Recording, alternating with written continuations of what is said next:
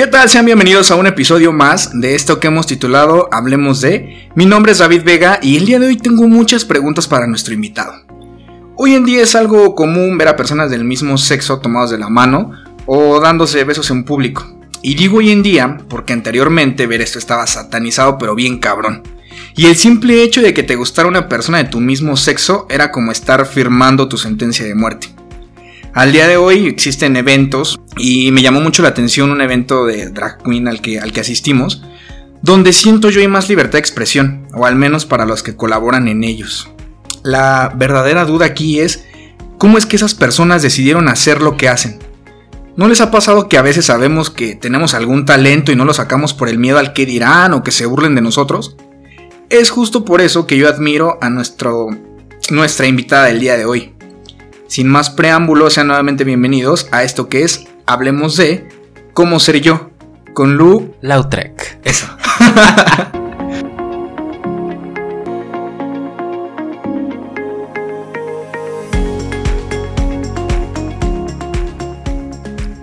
y pues bueno, ¿qué onda Luis? ¿Cómo estás? Muy bien, muchas gracias por la invitación a tu podcast. Oye, platícanos un poquito sobre ti. Bueno, yo soy Luis. eh, tengo 20 siempre, 20 siempre años. Eh, pues eh, llevo haciendo drag ya dos años. Ajá. Em, yo inicié haciendo esto porque un día empecé a ver RuPaul Drag Race. Y pues a raíz de esto he ido como tomando acciones, no nada más para hacer un cambio como en, en mi familia o en, en mi núcleo, sino un cambio que pueda beneficiar a las nuevas y futuras generaciones. Como por ejemplo vecinos que he visto que desde chiquitos yo los veía y decía, ese niño va a ser hermana. Sí, ¿no? De, de Y- repente sí se ve. Y, claro, y pues sus papás como que tenían estas actitudes eh, pues machistas, como de, ay, no te comportes así, ¿no? Entonces, pues a mí me costó el, el tener que hacer que pues vieran más de lo normal lo que estaban surgiendo, pues eh, los cambios que estaban surgiendo con sus hijos. Y ahora pues ya los veo y así son jotitas, así. más libres que como yo era. Yo cuando tenía su edad, pues no. Yo era más así de... "Mm". De verdad. Sí. ¿A los cuántos años tú te diste cuenta que, que era lo que tú querías? Yo me di cuenta desde que nací. No, no, no, bueno, desde Yo que nací tengo con uso eso. de memoria, desde que tengo uso de memoria, pues recuerdo, o sea, bien que yo decía, "Ay, qué bonita está ese niño. Pasé obviamente pues toda la etapa de primaria, secundaria, donde pues obviamente te van inculcando como el que te gusta, que el azul es para el niño, el rosa es para el niña, etc. Y pues obviamente debido a todo esto pues yo decidí, dije, "Pa, vamos a tener novia de Okis. O sea, ¿sí llegaste a tener novia? Sí, claro. Sí, sí, sí. Fue, yo creo que es- fue el- como una persona muy especial todavía. Saludos, Carmen. ¿Qué? Pero no, yo creo que ya ahorita ya no podría, ¿no? O sea, yo sería la novia. me, me late más. ya me da más. no, pues está chido. Pero uh, ¿tu novia la tuviste por mero compromiso o porque sí sentías algo? No, es que sabes, es una historia muy larga, pero es que yo la conocí desde que yo iba al kinder. Ajá. Pasé la primaria, estuvimos como dos años juntos. Yo me fui a vivir a Ciudad de México, regresé y me volvió a tocar en la secundaria. Entonces, pues en la secundaria fue cuando así dije, bueno, pues ya, voy a declararle ahora sí mi amor. No, pues así medio con el bate y con... ¿Sí? sí. No manches. Sí, pero es que era muy zorra. y la entiendo, ¿qué? Oye, si te está escuchando, ¿qué le dirías? que compartamos banco. No, no, Tú sabes que es verdad. ¿eh? verdaderamente, sí. Todo lo que estoy diciendo de ti es verdad. Sí, ni modo. Pero entonces pues- sí, sí sentías algo por esa, por esa niña. Sí, claro, yo recuerdo, o sea, incluso en ese entonces estaba esta canción que se llama Nada Valgo de Juanes. Mm. Uy, yo la escuchaba y lloraba así de, "Ay, Nada valgo si no te tenga que. Sí, era, era una cosa que yo dije, tal vez si me hubiera pelado, pero no, después lo pensé y dije, no. ¿Y, y tu primer novio, a qué edad lo tuviste? Híjole, uy. ¿Fue ya- antes o después de esta chica? No, fue muchísimo después. O sea, eh, esto que te estoy contando pasó entre los eh, nueve años y los 14, Ajá. que fue como la etapa en la que pues como que yo experimentaba, bueno, quería experimentar si realmente me gustaba, o sea, porque mi mejor amigo se llamaba Isaac y me gustaba mucho, pero nunca le dije a nadie. Pero de Carmen sí, a Carmen hasta mi mamá sabía, así de que ya mi mamá ya me hacía así con anillo y todo. Pero es que estaba más, más libre, ¿no? O sea, decir que te gustaba Carmen, a decir que te gustaba tu amigo.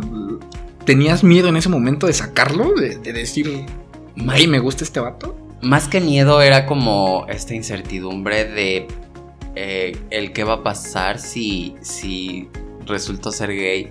Porque pues en ese momento, no sé, la hora pico no te ayudaba en nada de que... ¡Carmelo! Sí, sí, O sea, sí, la verdad es que se tenía muy estereotipado al gay, entonces pues decías... "Uh". Ajá. ¿Qué Oye, hago? oye, pero fíjate que hoy en día hay gays que yo los veo en la calle y digo, "Mm". Sí, No, no puede ser. Y ya cuando se presentan y te dicen, es que mi pareja es él, dices, no mames, ¿cómo, cómo puede ser posible? Sí, pues a veces hay, hay en mi trabajo hay clientas que llegan y ni te das cuenta, las ves así tan mujercitas que y ya después las ¿qué? que se están besando. Pero yo las veo y digo, ay, esa es hermana. Tú sí las ubicas, ¿no? Sí. Así al 100%. Sí, sí, sí.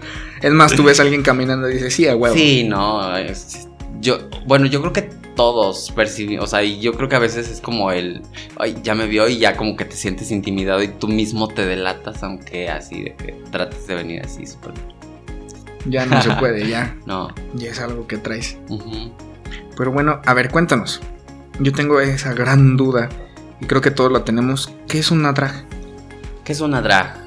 Bueno, si me remonto a hechos como históricos, el drag empezó haciendo como esta onda Shakespeare, dress as a girl, que quiere decir eh, un hombre vestido de mujer. Ajá. Pero yo creo que con el paso de la evolución y pues los cambios que han surgido a raíz de eh, distintos movimientos, distintas eh, situaciones, el drag se ha vuelto más allá de solo vestirte de mujer, el experimentar, crear un, un personaje, este personaje puede crearte tal vez muchísima seguridad y puede también crearte muchísima inseguridad, dependiendo cómo lo sepas manejar. Yo, por ejemplo, creo que ya me comí la mitad del personaje. Tú, tú que has pasado más tiempo conmigo, pues sabes que. O sea, Luis, como que. eh, ya es como un. De pronto es como una caricatura animada, ¿no? Eh, eh, Pon tú. ¿Crees que ya, ya llegaste a, a, digamos, a la etapa en la que Luis ahora ya es el personaje? ¿Te identificas más con Lu? Sí, o sea. Y pues poco a poco la gente a veces ya me lo hace, me lo ha hecho saber como. Ya no me dicen Luis, o sea, si les digo, ay, Sí, mira, sí, es que soy Lu, y, pero me llamo Luis. Y ya, solo me dicen Lu. Se olvidan por completo de Luis Sí. y me dicen Lu. Sí, entonces- es cierto. Eso, sí pasa. Sí, te he visto que te dicen más Lu. Sí, claro, y, y, eh, pues, o sea, creo que en algún momento sí dije, oye, demonios, ¿qué está pasando? ¿Por qué, por qué hice eso, no? Pero creo que parte de, eh, pues, este cambio o esta transformación o situación, em, algo positivo es que ha creado cierta seguridad en mí que, pues, creo que em, no tenía hace mucho tiempo. Ok. ¿Y cuán- cuánto tiempo te lleva caracterizarte como Lu? Híjole, como Lu, yo creo que me aviento de dos horas a tres horas, así tiempo récord sería una y media, pues, o sea, es que Verde. literal te tienes que re- resanar la cara, Ajá. es hacer prácticamente un lienzo en blanco y empezar a crearte facciones, o sea, pómulos, nariz finita, labios grandes, eh, o mi tipo, yo, yo por ejemplo me quito la ceja, me la, me la, depi- me la rasuro. Pero hay gente que se la tapa con resistol y aviéntate ahí, es media hora. Entonces, yo esa media hora mejor me la, me la aguanto. Fíjate, cuando, cuando yo te conocí, nunca había notado que no tenía Que no ceja. tenía ceja. Sí, es que te la pintas de una forma tan, pero tan delicada, no sé, que hasta, hasta, de hecho ahorita te estoy viendo y siento que tienes como pelitos y todo, o sea, es, es- está súper chingón. Sí, pues procuro que no, no sea como tan notable, sino pues mejor con crayola, así, Sharpie, con un Sharpie. Con un Sharpie. Para que brille de una vez. Sí, pues, y parte, parte de también como el tiempo que te toma caracterizarte es el tiempo que estás dedicándole a muchos detalles que la gente va a poder percibir face to face y va a agradecer mucho porque va a decir, ay, qué bonito. Sí, sí. ¿Y ¿Llevas mucho en esto del drag? Llevo dos años, llevo dos años haciendo drag. em, y aparte de, de pertenecer a, a, pues, Bueno, no tengo casa drag, soy independiente, soy una, una hija de nadie. A mí nadie me controla, ch- Pero pertenezco a una casa de, de Vogue. Que se ¿Qué- llama qué es House Vogue? of Apocalyptic. Vogue es, un, es una cultura, principalmente. Posterior a ello es un baile. que ta, ta, ta. Te- Maybe has visto Pose alguna vez en Netflix, ¿no? No. Ok, bueno, vela. ¿Tienes tarea? Y pues nada, es, eh, es una unión, ¿no? Porque pues hacer drag representa ir en contra de lo que la sociedad y el resto pues ve bien. Y además de ello pues es eh, representar algo mm, político, protesta. eh, decir aquí estoy, resisto y nadie me va a mover, ¿sabes? Y la comunidad el ballroom y el bow pues es lo mismo, o sea, siempre es como hacerse notar para que la sociedad diga, pues están y ni modo, ¿no? Ya no hay vuelta para atrás. Ok. ¿Cómo, ¿Cómo llegas a esto? ¿En qué momento decidiste empezar con tu personaje, con tu identidad? ¿Cómo lo podríamos llamar? Yo creo que con mi identidad fue hace ocho años que llegué a Querétaro. Em, yo llegué de Ciudad de México con mucha libertad. Yo venía de que ni en mi casa, ni con mis amigos, ni con nadie me decían cómo vestirme, por qué me he visto así, por qué hago esto, por qué me maquillo, por qué nada. Y llegué aquí y la misma comunidad gay me apedreó, me apaleó, me hizo sentir. Sí, fue horrible. Yo creo que han sido los peores años, pero al mismo tiempo yo creo que de los mejores porque de... O sea, yo creo que si hubiera sido alguien muy débil, eh, pude llegar hasta, no sé, a deprimirme así muchísimo. Pero la verdad es que yo creo que tomé más como... Bueno, la verdad es que la cagué porque un tiempo sí traté como de heteronormarme, así volverme más disquebatito para poder encajar en los antros, con los dates, etc. Pero después dije, es que este no soy yo. O sea, no me sentía ni siquiera cómodo. Entonces un día dije, no, ya. Y entonces de ahí en adelante dije, pues voy a defender lo que soy. Una, por mí mismo. Y dos, porque sé que hay bastantes hermanas por ahí escondidas que también lo necesitan y tienen que liberarse y tienen que expresarse de forma, eh, pues de la forma en la que su cuerpo y su mente y su cabeza todo se los dice, ¿no? O sea, no por cómo el resto lo quiere. Entonces, pues, me costó trabajo, pero a la fecha me siento agradecido no haber pertenecido como a la camada de borregos que se quedó como sin esa libertad. Porque, pues ahora, pues ya, ya que está más open mind el asunto, ya, pues muchos como que dijeron, ay, bueno, voy a experimentar ahora sí. Y ahora sí me hablan así de, ay, hola, y yo así de, no. Ya no. No, chiqui.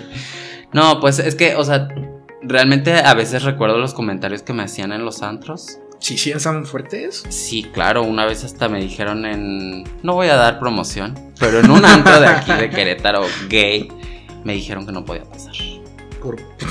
Y ni siquiera iba en travesti, iba solamente así como maquilladito, con una camiseta así de red, un collar de piedrísimas.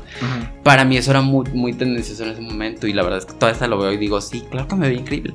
Pero no era como, o sea, no era captado como debía ser. Entonces me veían como de, ay, no, este joto que...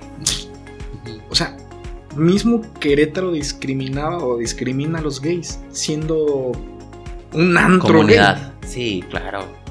Sí, sí, gay. sí. O sea, Es- dentro de lo mismo hay, bueno, lo vemos en todo, ¿no? Pero yo pensé que era como que más, como que se apoyaban un poquito más, ¿sabes? No, eh, no, la verdad no. Qué interesante. Sí. ¿Y, y en esto del drag, ¿cómo entraste? En esto del drag, un día viendo RuPaul Drag Race, dije, ay, qué bonita es Sasha Velour, qué bonita es Valentina, sabes, como que ciertos personajes. y un día tenía, ah, pues, bueno, yo me maquillo desde que tengo 17 años. Entonces, eh, ya tenía como que, no sé, polvo, base y lo, lo, esencial, ¿no? Pero tenía un, un eh, lápiz para hacerme la ceja y con ese me delineé y con ese me hice las... todo así, ¿sabes? me veía de la verga, pero yo me sentía brutal. Tú estabas ahí genial. Yo me sentía increíble y la verdad es que eh, ese día me fui a una fiesta de Halloween me sentí tan bien que lo volví a hacer el siguiente fin de semana, pero ese fin de semana dije, ahora sí quiero hacer algo que deje así shook y temblando a toda la comunidad Querétaro. Me puse, bueno, no tenía un pasamontañas, pero yo lo hice con un beanie de Navidad, así le corté los ojos, la boca. Eh, no me maquillé más que los labios y los ojos así súper grandes. Y sobre el pasamontañas yo puse una peluca, o sea, me puse una peluca y pues llega a la fiesta y así trae unos guantes de uñas larguísimas y la gente se quedó así de verga. Yo lo logré. Llamaste la atención luego luego. Sí, claro, y fue como de haces drag, ¿verdad? Y yo, "Ay, pues yo nomás me maquillo, pero digo, sí." y pues ahí fue la primera vez que me preguntaron, "¿Cómo te llamas?" Y yo me quedé así de Luis. pues una amiga me dijo, no, tienes que inventarte un nombre, algo creativo. Y fui tan creativo que solo le quité la I y la S a mi nombre. Lu, para que no se me olvide. sí, pues así fue como nació mi nombre. Y nació como mis ganas de querer hacer como drag. O sea, lo primero era como querer llamar la atención. Ser como el mejor disfraz de la fiesta lo logré. y después de eso, pues obviamente ingresar ya a este mundo de pues de fantasía prácticamente, o sea, la verdad es que hacer traje es una fantasía. te transformas en una persona que nunca creíste ser, porque pues desde que te quitas así todo el vello facial de hombre, de viejo, y después te transformas en una mujer pues a veces hasta más bonita. Me gustó más como Me gustó más de mujer, dice. Sí, o sea, la verdad es que eso está bien padre. Y ya después, pues tienes que. Te, te, vas dando cuenta que tienes que ir evolucionando en muchos aspectos. Tienes que ir agarrando callo en los escenarios, agarrando callo en el maquillaje, en el peinado de peluca. No te puedes quedar como enfrascado en que todo va a venir listo en un paquetito como la sopa maruchan. Tienes que chingarle a muchas cosas. A coser. Ah, sí, claro. O sea, ¿hay prendas que tú haces o...? Sí, sí, sí. O sea, yo, yo creo que muchas drag queens se hacen a veces vestuarios. Eh, el peinado de las pelucas es algo súper difícil porque número uno son pelucas de cabello sintético. Que para poder hacer, pues sí, está a veces difícil. Pero pues como sabes que te vas a ver increíble, lo haces así con todo tu corazón. ¿Qué, beneficios crees que tenga para ti o, para la sociedad esto del drag? Para la sociedad, eh, pues muchos porque vamos a poder eliminar esta ideología que nos ha perseguido por años de que los travestis, las trans, eh, son pedófilas, que son eh, abusadoras. Eso no es cierto. Creo que eh, gran parte de estas eh, mujeres te pueden enseñar muchísimo más sin hacerte daño, sin hacerte ningún mal. Pero pues obviamente hay muchos hombres abusivos que pues no sé, no sé, se cansan de manchar la imagen de estas personas. XY, no sé por qué. Pero la verdad es que yo a la fecha creo que la mayor parte de personas trans que he conocido desde el barrio de Tepito. ah, sí, porque eres, de Ciudad de México, Entonces, yo conocí gente de barrio de Tepito, de la Merced, que eran mujeres trans, que sí, obviamente tenían la. O sea, eran muy violentas, pero porque la gente les había hecho ser así. O sea, yo creo que si tú vas y le pegas a un perro, el perro después te muerde. Sí, claro. Pero porque tú le pegaste. Entonces mismo pasa con los seres humanos y pues nada, yo nunca tuve ninguna situación incómoda ni agresiva con ninguna de ellas. Al contrario, creo que eran como mamás. Y justo ahora pues las dragas es lo que muchas yo creo que queremos quitar como este manchón de que somos violentas, de que somos groseras, de que somos, o sea, de que somos burlonas, todas las jotas somos burlonas.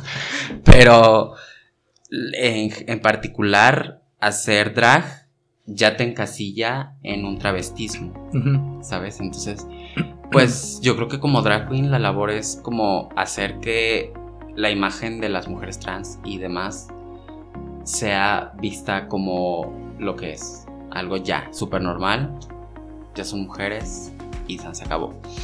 Y pues uno de los beneficios es la dinerita. Si te agarras una muy buena chamba, sí, claro. Hay lugares en Guadalajara.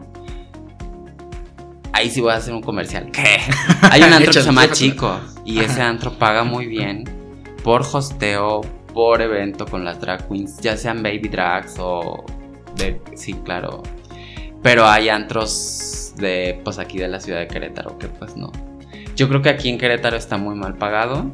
Solamente pues el evento de Vestidas para Matar, que es el más importante dentro de toda la ciudad. Fue en el que estuviste, ¿no? Recién. Así es. Ahí pues es un evento cultural principalmente, ¿no? O sea, ahí exponen eh, todas las dragas que quieran exponer. Obviamente pues tienen que enviar una historia a, a, las personas encargadas, a Magia, Magia Prieta, y pues ellas autorizan pues tu historia y te presentas en el museo. Pero pues tienes que tener mucha creatividad. Sí, me imagino, ya estás hablando de algo cultural, algo que es... Y, digamos, tú, estás en una casa, pero supongo que van varias, ¿no? Así es, sí. Por, eh, por, ejemplo, la primera vez que me presenté fue antes de la pandemia, sí, creo que dos semanas antes de la pandemia. Fue mi presentación en el Museo de la Ciudad. Estuvo... Uh, Lilith, Star, no me sé su nombre, Gamora Oakley y tu servidora Lautrec. La verdad es que creo que fue un espectáculo fenomenal.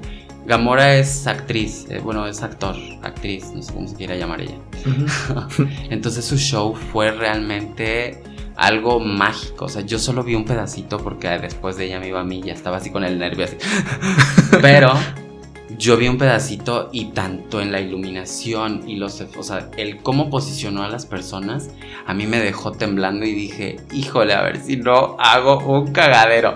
Porque de verdad, o sea, hasta lanzó fuego, imagínate. No manches. Sí, no, esos nervios que dices, no, se acaba de pasar un espectáculo súper chingón y después sigo yo. Lo bueno es que, mira, se le cayó la peluca y eso.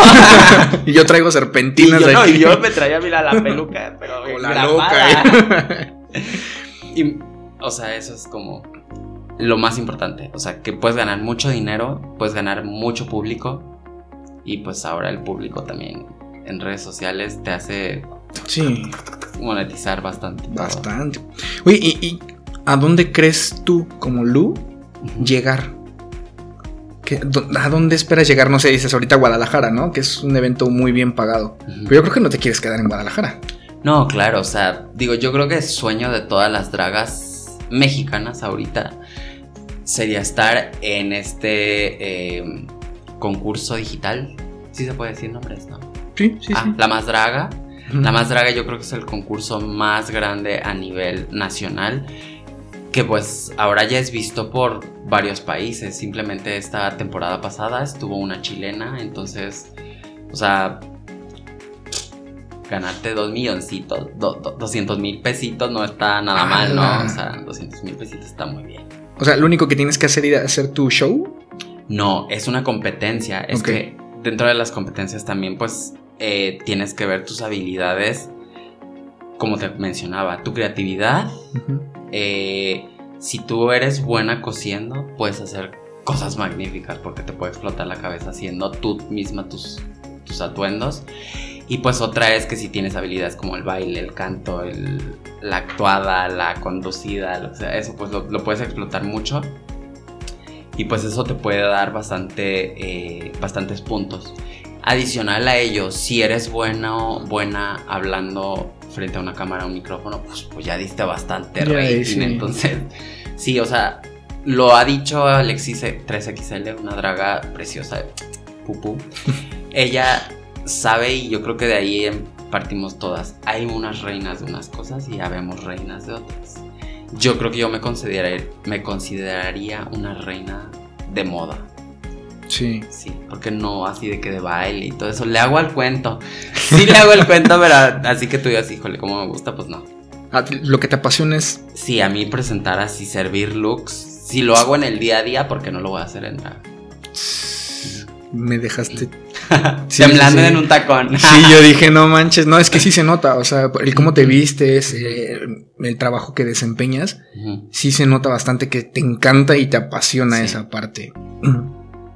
¿Qué es lo que tú le quieres decir al mundo cuando estás caracterizada?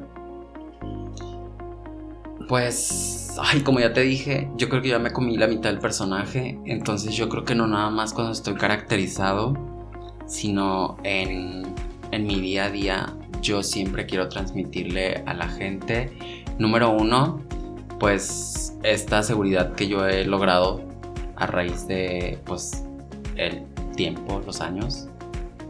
Y dos, pues que tenemos que aceptar los cambios, o sea, eh, somos humanos y estamos hechos para poder eh, adaptarnos a distintas situaciones. Que si llegó eh, una lluvia tormentosa por dos semanas, pues te aclichingaste y ahora te vas a, agarrar paraguas diario y así te vas al trabajo.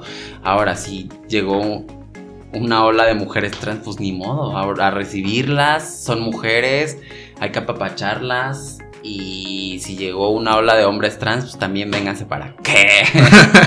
no, es eso, o sea, darle esa seguridad, eh, comunicársela. Bueno, yo, yo, lo, yo mi trabajo más eh, complicado y al mismo tiempo no, porque nunca me ha sido difícil, pues con mi familia. Em, enseñarle a mi hermano menor de 15 años que tiene que respetar sí o sí a una mujer, a cualquier persona, verdaderamente no creo que el sexo sea algo diferente, pero tiene que respetar a las personas por su ideología, por su religión, por sus creencias, etc.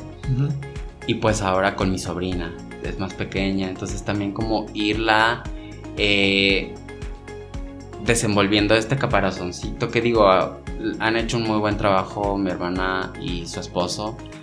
Nunca le han dicho el rosa es para niño, el el azul es para Eso es muy, muy importante. Es muy importante. Ahora ella pues, no sé, nunca me ha preguntado por qué te maquillas. ¿no?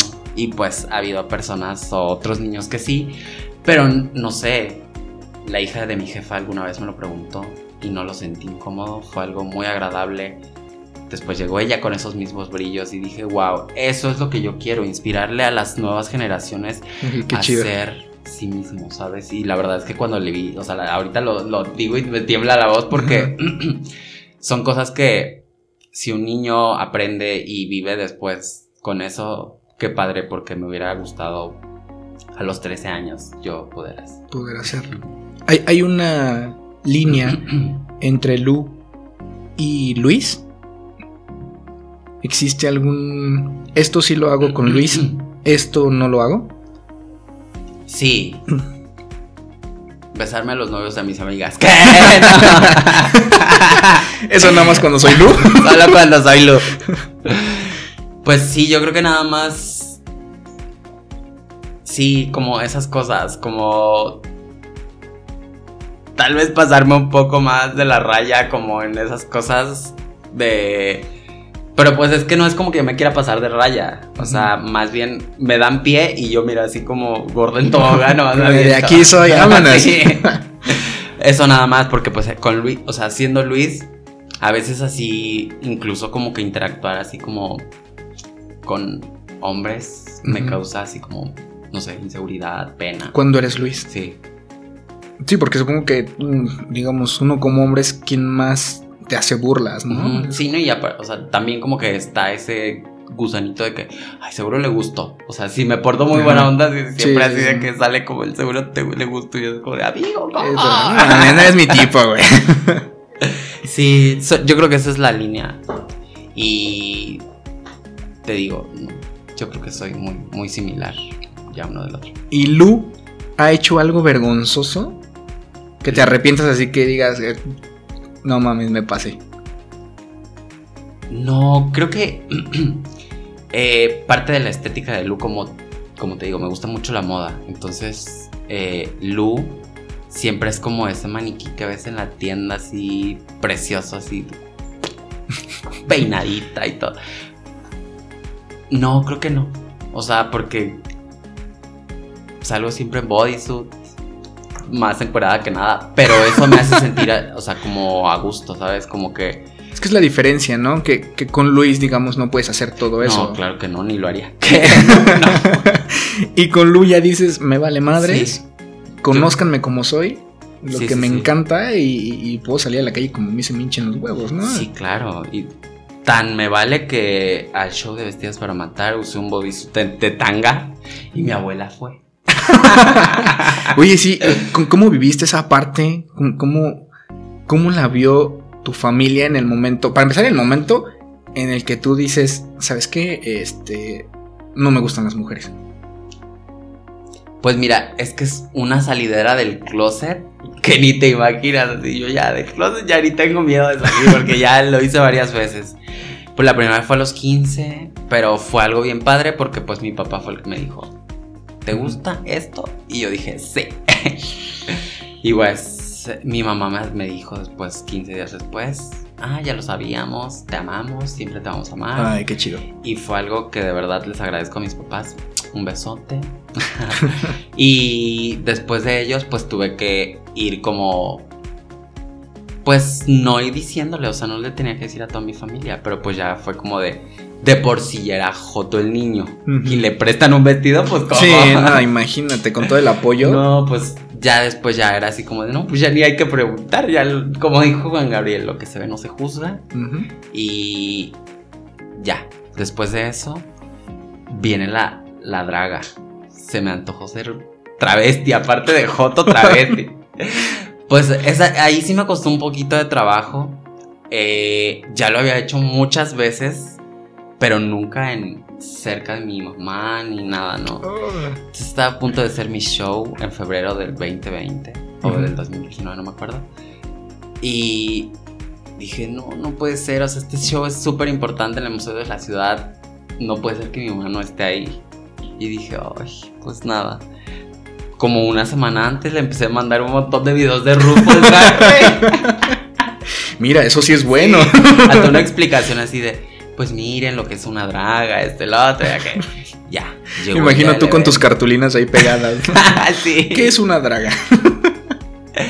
y, fue muy padre, o sea, el, mi mamá así de que ni peros puso, hasta me dijo, ay, te ves súper bonita. Y yo de, ah, qué chido. Sí, la verdad es que sí, en ese momento lloré. Después de mi show lloré porque tíos, mi mamá, mi abuela, y mis hermanos así estaban las lágrimas escurriendo y estaban muy contentos y entonces eso me hizo, o sea, yo creo que esas son de las de los recuerdos que me voy a llevar para la eternidad. Qué chido. Qué chido que te haya apoyado tu familia, porque siempre la familia es quien más te da la espalda, ¿no? O sea, según están para apoyarte, pero si dan mucho la espalda, lo vemos como músicos. Eh, cuando le dices a tu familia, voy a ser músico, te vas a morir de hambre. Sí, claro. Y, no me imagino a ti, te lo comentaba hace un ratito, que tienes a la sociedad en contra y que tú dijiste, me vale madres. Sí. Yo quiero ser esto, yo soy esto, entonces me la pelan todos, ¿no? Entonces, qué chido, qué chido que te haya apoyado tu, tu, familia. Sí, bueno, ese es un caso increíble y extraordinario pero bueno, también está la parte de las personas a las que, pues no, y es difícil. Yo, yo creo que yo desde este lado, em, ¿cómo se dice? Pues ya beneficiado. O sí, beneficiado, pues no, no, no puedo hablar del cómo se podría sentir una persona porque yo nunca he sido rechazado, o sea, nunca de nada, ni de travesti, ni de nada. O sea, mi familia siempre ha sido súper abierta, ha sido bien apoyona. Así hasta de pronto ya hasta me dicen, es mona. Ah, sí. Ya les imaginan todos tus eventos, ¿no? Sí, yo mi mamá y mi, o sea, mi hermano es la persona que me hace sentir más orgullosa de mí y de él, porque pues ha sido como alguien a quien yo he criado prácticamente. Entonces, el hecho de que él vea tan natural y tan bien esto que yo hago y que otras personas también hacen, no sé, me agrada mucho. ¿Y en la sociedad cómo lo viviste? ¿Con tus amigos? En, en esa parte. pues en la sociedad, como te dije, en, pues aquí en Querétaro me costó mucho trabajo defender pues lo que soy, lo que me gusta eh, y cómo me gusta hacer y demás, pero lo logré y ni modo. ¿Tus amigos cercanos? Y mis amigos cercanos, pues yo creo que mi mejor amiga ha sido la única que no ha tenido una respuesta positiva. Hace apenas dos meses nos reconciliamos, podría decirse. Pero para el show del museo no quiso ir. Eh, y tiempo atrás, ya hace un par de... cuando iniciaba, y le dije, ay, me gustaría hacer esto, me dijo, si te viste, mejor Janina. Y dije, bueno, te voy a dejar de hablar. Preferiste, claro. Eh, te pregunto sobre la sociedad porque no sé si sepas, en Six Flags acaba de hacer un caso en el que querían sacar o sacaron a unas personas por darse un beso. Sí, sí, de hecho, al día siguiente se hizo un besotón. Ajá, sí, de hecho. Y yo andaba en Ciudad de México y no fui. ¿Y por qué no fuiste? Ay, sí, está súper lejos Six Flags de la ciudad. no, la verdad es que no, no. Aparte, ay, qué flojera ahí, nada más para besuquearte ahí con 20. Ya iba a regresar con COVID a Querétaro. Y hubiera aprovechado ahí. Vamos a besar día gratis. no, pues la verdad es que creo que no nada más para Six Flags, sino que para las marcas en general que en junio ponen el arco iris y ponen la bandera y ponen que love is love y pride y que, o sea, no nomás es en junio, o sea, la comunidad es todo el año, es pues infinita, entonces no sé. Creo que el querer monetizar solamente en las fechas en las cuales se hace pues esta celebración pues no está padre, o sea, siento que sí es importante eh, pues que todos tomen conciencia que no, no nada más es en junio. O sea, yo soy gay en enero, en febrero y, todo el en año. diciembre más. Sí, porque eso es lo que pasa, ¿no? Con las marcas. De hecho, Six Flags lo hace y de hecho quitó su política. Sí. Porque se le vinieron en contra, entonces es más que más que ventas, ¿no? Nada más. Claro, aparte yo creo que, o sea, y espero que hayan eh, tomado cartas en el asunto con la persona que estaba haciendo, pues, este, esta norma, porque en ningún país, o sea, creo que en, en bueno, no, nunca había visto ningún parque de, no, de, hecho, de no. juegos que hubiera esto más que en Disney, pero en Disney sí es para todos, no puede haber muestras de afecto muy cercanas. Pero un besito así de pico, pues sí se puede. Pero Disney ya está como que más este globalizado, ¿no? Como de ni tú como hetero, ni tú como homosexual, o sea, sí, nada, sí, sí. nada. Pero bueno, ya poco a poco ya han metido personajes más inclusivos. Uh -huh. Sí, de hecho, sí, ya. Ya estamos un Las poquito Frozen. más. ¿Qué? De hecho, dicen que Elsa, ¿no? Viene de un, de un, pues, un papel así. Creo que, creo que ella y su hermanita Ana ahí tijereaban experimentando de chiquillas. bueno, les dejan un muñeco. ¿qué? ah, sí es cierto, decían que se van a hacer un muñeco entre ellas. Así por eso le decía a Elsa que no podemos, mamona. que no voy a salir. cabro. Pues mira, aquí en el podcast tenemos una dinámica. Ok. En la que te voy a hacer unas preguntas. Y tú vas a responder lo más rápido que puedas y con lo primero que se te venga a la mente. ¿Te late? A ver, venga. ¿Estás lista? vale. Pasatiempo favorito. Escuchar música. ¿Crees en el amor a primera vista? No. Ah, comida favorita. Sushi. ¿Largo o corto? Largo. ¿Qué superpoder te gustaría tener? Uh, hacer a mi mamá inmortal. Oh. Ah, nombre del ex que aún no superas. Ay, no, porque. no lo va a escuchar. Ah. No, next. ok. ¿Perros o gatos? Gatos. ¿Bailar o cantar? Ambas. Descríbete en una sola palabra. Em, estética. ¿Cuál es tu motivación en la vida? La estética. Posición favorita. De perrito. ¿Arriba o abajo? Arriba.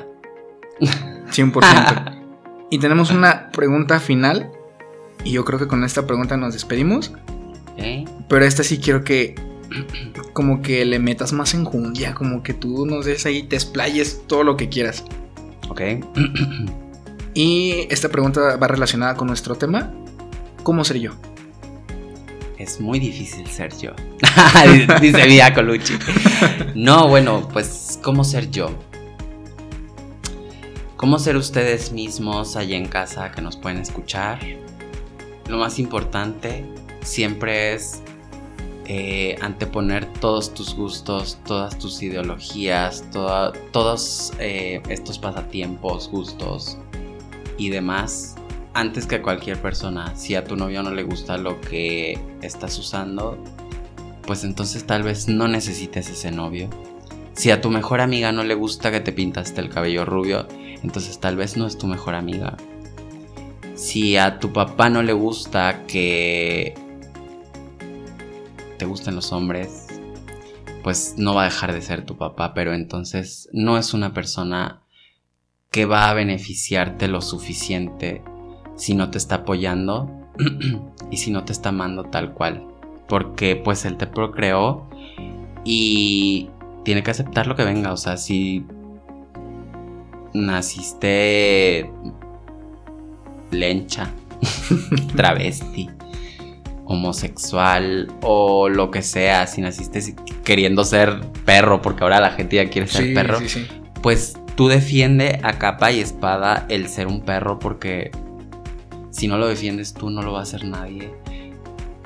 Y está muy triste que nosotros mismos a veces pisoteamos y echemos para atrás todo eso que nos gusta y que nos, que nos encanta y que amamos hacer o ser por el resto de las personas. Al final yo creo que em, si hacemos las cosas que nos apasionan, nos gustan y nos hacen felices, lo vamos a transmitir. Y vamos a poder hacer una evolución y un cambio si vemos que después el de al lado ya está también defendiendo a capa y espada todo eso que pues vio que tú hiciste. Entonces es muy importante que nosotros defendamos todos, todo lo que hemos creado. O sea, eso de que nos educaron los papás, sí. Pero a lo largo de nuestras vidas nosotros vamos forjando nuestro carácter, nuestra ideología, el que me gusta, que no me gusta. Y es importante pues defenderlo al final si realmente te gusta, si nada más lo haces por hacer y sería una inventada, pues deja de ser inventada porque vas a quedar como intentada. Pero defiende mucho siempre tu personalidad y el que van a decir que te valga Excelente. Eso, eso justamente era lo que, lo que queríamos escuchar de ti. Te lo dije en un principio, admiro esa parte de ti en la que te valió madres todo. Y creo que es lo que nos estás diciendo ahorita, que te valga, ¿no? Y te agradezco mucho por estar aquí con nosotros. ¿Cómo te encontramos en Instagram? En Instagram, en Facebook, me pueden encontrar como LVLAV. Ah, está bien difícil. Busquen como Lula Utrecht. Así como suena. Eh, pues estamos en Instagram, en Facebook. La verdad es que yo les debo los shows de antro porque eso no, no te causa mucha pues no, es que vas y haces hacia Rocío Durcal y se acabó. Pero a mí me gusta contar una historia, hacer algo dramático. Me gusta mucho la actuación, me gusta mucho el arte. Entonces, pues como que en antros no me van a encontrar. Pero cuando me puedan encontrar, ahí les aviso. ahí me saludan. me saludan. Algo que tengas eh, recién que vayas a hacer. Eh, sí va a haber algo. Eh, pero como no nada más es un proyecto mío, no puedo ahorita como dar spoiler. Pero lo que se viene para el Museo de la Ciudad este año va a estar brutal. Genial, genial. Entonces te seguimos en Instagram. En Instagram. Y ahí nos vas a estar contando qué es lo que se viene. Lo que se viene. Y pues nada, yo expongo ahí todo lo que hago al día a día. Excelente. Pues a nosotros síganos en Instagram como Antoni-Drums y como el-David Vega. Y les agradecemos mucho por estar aquí escuchando. Te agradezco bastante, Luis. Muchísimas gracias. Y nos escuchamos la próxima semana. ¡Éale!